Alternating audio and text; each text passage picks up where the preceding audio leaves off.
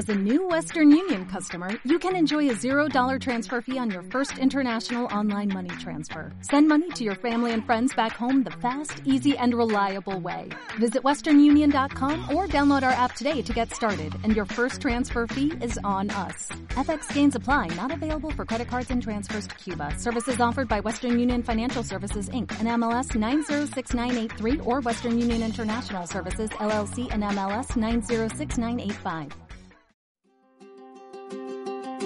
Bienvenidos al podcast Vivir de un blog. Yo soy Carla Delgado y cada semana vamos a emprender juntos un pequeño viaje. Un viaje donde nos llevará a aprender a cómo crear un proyecto online con un blog para compartir tus conocimientos y donde el único destino sea vivir de aquello que te apasiona. Aquí empezamos con el episodio de hoy.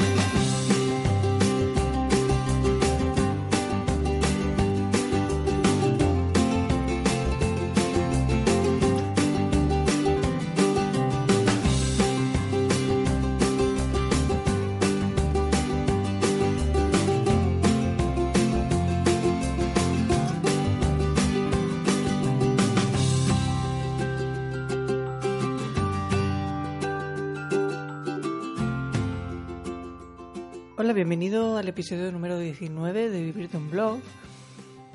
Este mes estamos de celebración porque hace pues un año que iniciamos este podcast y pues este mes ya cumplimos eh, el primer año de vida. Y en esta ocasión vamos a estar hablando sobre algunos retos fiscales al comenzar un negocio, eh, un negocio digital, un negocio online y cómo los podemos resolver o sobre todo cómo podemos plantear ese negocio para que no nos eh, pues, eh, genere problemas fiscales, sobre todo cuando tenemos una situación económica determinada.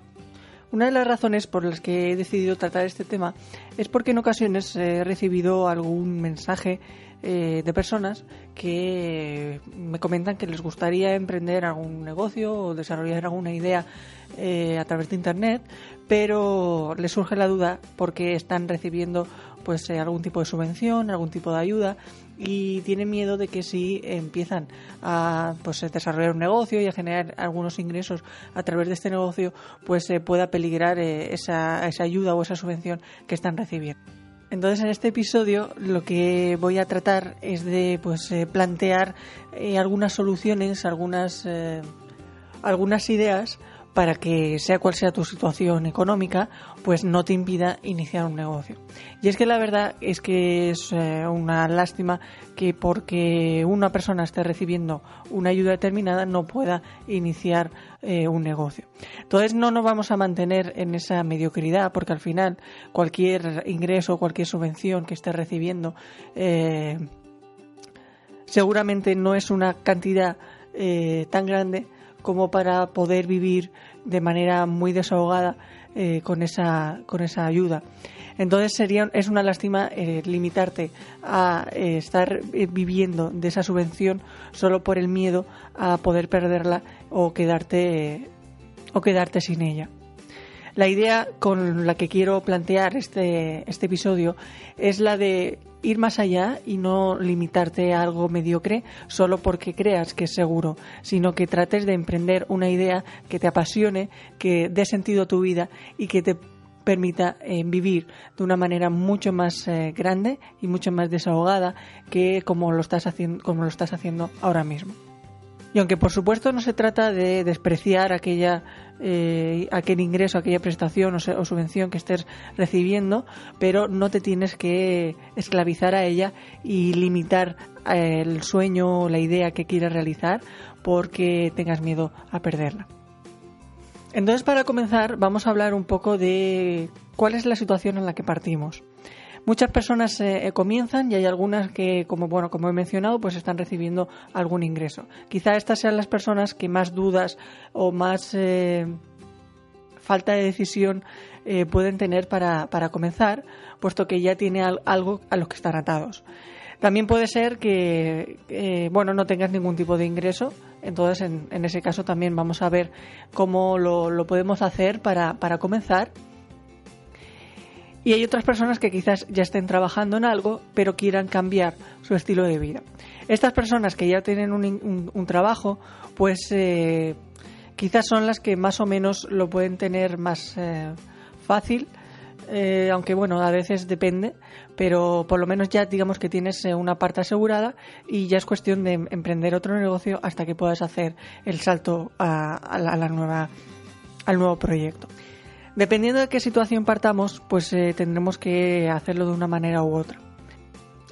Para comenzar tendremos que plantearnos cuál es el tipo de negocio que queremos hacer y cuál es la manera más fácil de poder desarrollarlo. No es lo mismo ofrecer eh, productos físicos que, ofrecer productos digitales o ofrecer servicios. Normalmente cuando ofrecemos eh, productos físicos, eh, digamos que tiene una mayor complejidad, ya que vamos a tener que estar creando pues relaciones con proveedores, con clientes y la fiscalidad, tanto el tema fiscal como el tema de contabilidad, pues es un, poco, un poquito más complejo por el hecho de que tenemos que estar eh, creando eh, entradas y salidas de productos, además de también eh, el tema de los envíos. Entonces, cuando queremos crear un negocio con productos físicos, pues digamos que tenemos ya que tener una empresa mm, más o menos constituida, puesto que los eh, proveedores te van a eh, exigir que, pues, que seas empresa, que tengas eh, alguna sociedad o que seas autónomo y, y, también ahí pues va a ser un poco más complejo. Entonces la manera más sencilla de comenzar es que trates de ofrecer algún servicio o algún producto digital, es decir, algo que puedas ofrecer online y que sea eh, tan simple como que cuando alguien eh, lo, lo, compra eh, a ti directamente te llega te llega ese dinero y solo pues el, el, usuario se tiene que descargar o acceder al contenido que ha comprado. De esta forma evitamos tener que tener proveedores, tenemos que evitamos tener que tener una fiscalidad algo más compleja. La idea es que podamos tener ingresos de ahí y de, esa cantidad de dinero no tengamos que deducir unos, unos gastos eh, demasiado complejos. Entonces, sobre todo al principio, para que no tengas que hacer eh, demasiada complicación y eso te detenga a la hora de, comenzar, trata de desarrollar una idea sencilla sobre un tema concreto. Esto ya lo hemos mencionado muchas veces en otros episodios y sobre todo trata de ofrecer un servicio o un producto de una forma muy simple y muy sencilla. Si lo que tratas de ofrecer es un servicio, pues eh, trata de simplificarlo al máximo para que sea un proceso siempre idéntico y no tengas que complicarte demasiado a la hora de generar presupuestos, de contactar con el cliente, sino que en la misma web ya puede ver exactamente lo que le vas a ofrecer, lo que puede contratar y pueda pagarlo directamente a través de tu web. De esta forma, usando un sistema como PayPal o cualquier otro eh, sistema de pago online, pues vamos a simplificar mucho ese tema de los ingresos. Bien, esto sería en cuanto a la hora de planificar o, pensar cómo, cómo qué tipo de negocio vamos a crear, pero a partir de ahí vamos a plantearnos qué hacer en cada una de las situaciones. En primer lugar, eh, voy a, mencionar el tema de la gente que comienza sin ningún tipo de ingreso, es decir, que, bueno, posiblemente o estás desempleado o en este momento no, te estés eh, planteando eh, de nuevo tu, carrera profesional. Entonces, ¿qué hacer en este caso cuando no tenemos ingresos en los que nos permitan mantenerlos durante unos meses hasta que nuestro nuevo negocio empiece a rodar? En ese caso, no te recomiendo que inicies un, cualquier negocio si no tienes como mínimo eh, cubiertas tus necesidades básicas. Ya no digo que una gran cantidad de ingresos, pero por lo menos que cubra eh, las, necesidades más, esenciales. Porque si no, va a ser muy, muy complicado. Vas a entrar en un, en un estado de constante ansiedad, de necesidad de generar ingresos y eso te va a impedir eh, poder pensar y poder tomar las, las decisiones adecuadas. Esto te lo puedo decir por experiencia, puesto que yo comencé casi sin ningún tipo de ingreso y, reconozco que es una de las formas más complicadas porque te introduce en una situación de estrés y hace que, quieras acelerar un proceso y al final lo único que haces es estancarte y impedir que, que, la idea pueda funcionar. Así que si no tienes ningún ingreso, lo primero que tienes que hacer es buscarlo la manera. O bien trata de pedir alguna ayuda, o trata de, capitalizarte de forma, de forma mínima, pero que por lo menos te, te, permita durante un año poder tener los, los ingresos básicos eh, cubiertos. Y es que mientras eh, bueno iniciamos un negocio pero no tenemos eh, ingresos o no tenemos ventas, pues eh, bueno realmente es bastante fácil puesto que no tenemos que hacer nada más que mantener nuestro blog, mantener contenido y estar publicando.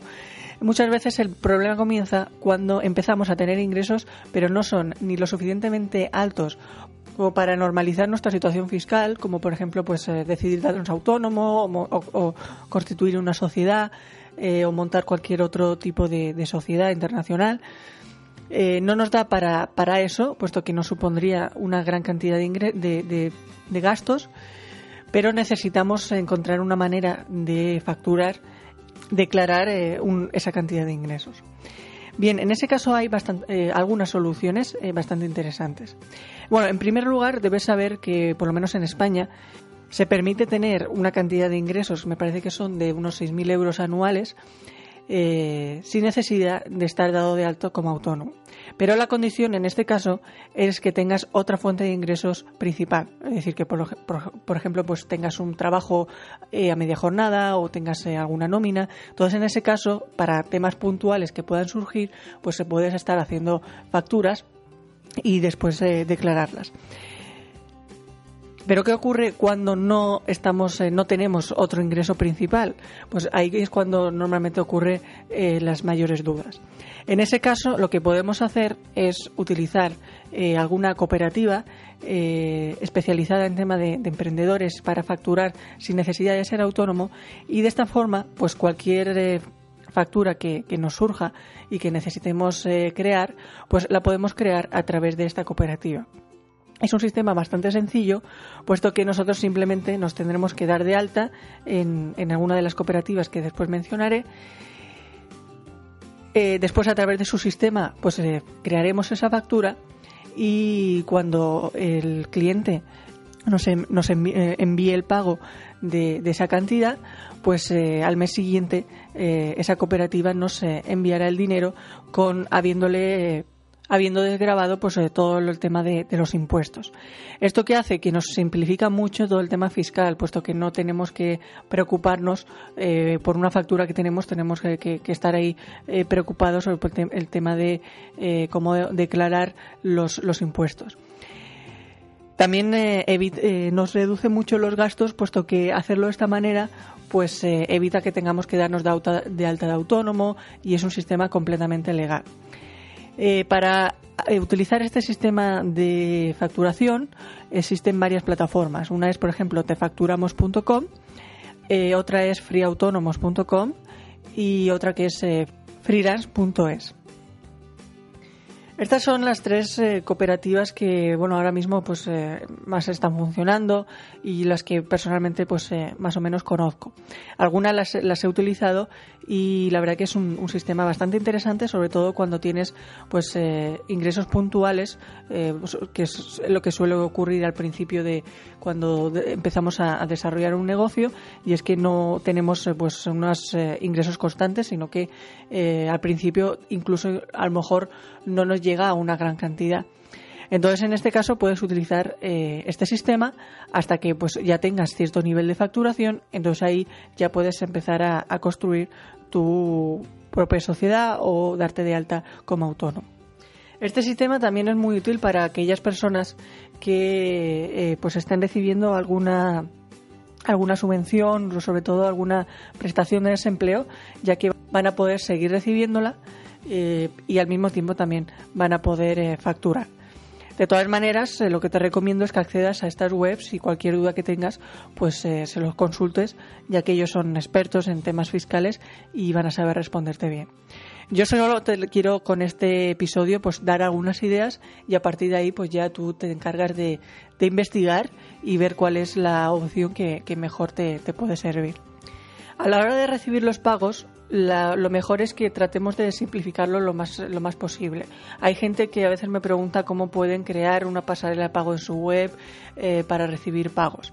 Bien, yo no recomiendo esta opción desde el principio eh, porque además de ser compleja y llevar ciertos eh, gastos, también vamos a estar haciendo unos movimientos bancarios que, sobre todo al principio, pues nos puede generar pues algunos problemas con, con el tema de Hacienda y demás. Entonces, para simplificarlo, eh, lo que te recomendaría es que utilizaras, eh, por ejemplo, PayPal, donde vas a poder eh, tener una a poder acumular un saldo en tu cuenta de PayPal sin necesidad de, moverlo ahí o llevarlo a, una cuenta bancaria. Esto te permitirá en un principio empezar a generar ingresos y cuando ya tengas una cantidad, pues ya decidas qué, hacer con él o ya te das de alta como autónomo o generas tu propia sociedad. De esta forma eh, impide que tengas que estar eh, haciendo muchos movimientos y pues sobre todo para las personas que pues están recibiendo alguna ayuda pues eh, pueda generar problemas fiscales. Bien, como resumen sobre lo que te he estado comentando antes de, de seguir es bastante sencillo. En primer lugar es que trates de tener algún ingreso antes de comenzar cualquier proyecto digital no te arriesgues a empezar si no, no, tienes eh, cubiertas tus necesidades básicas.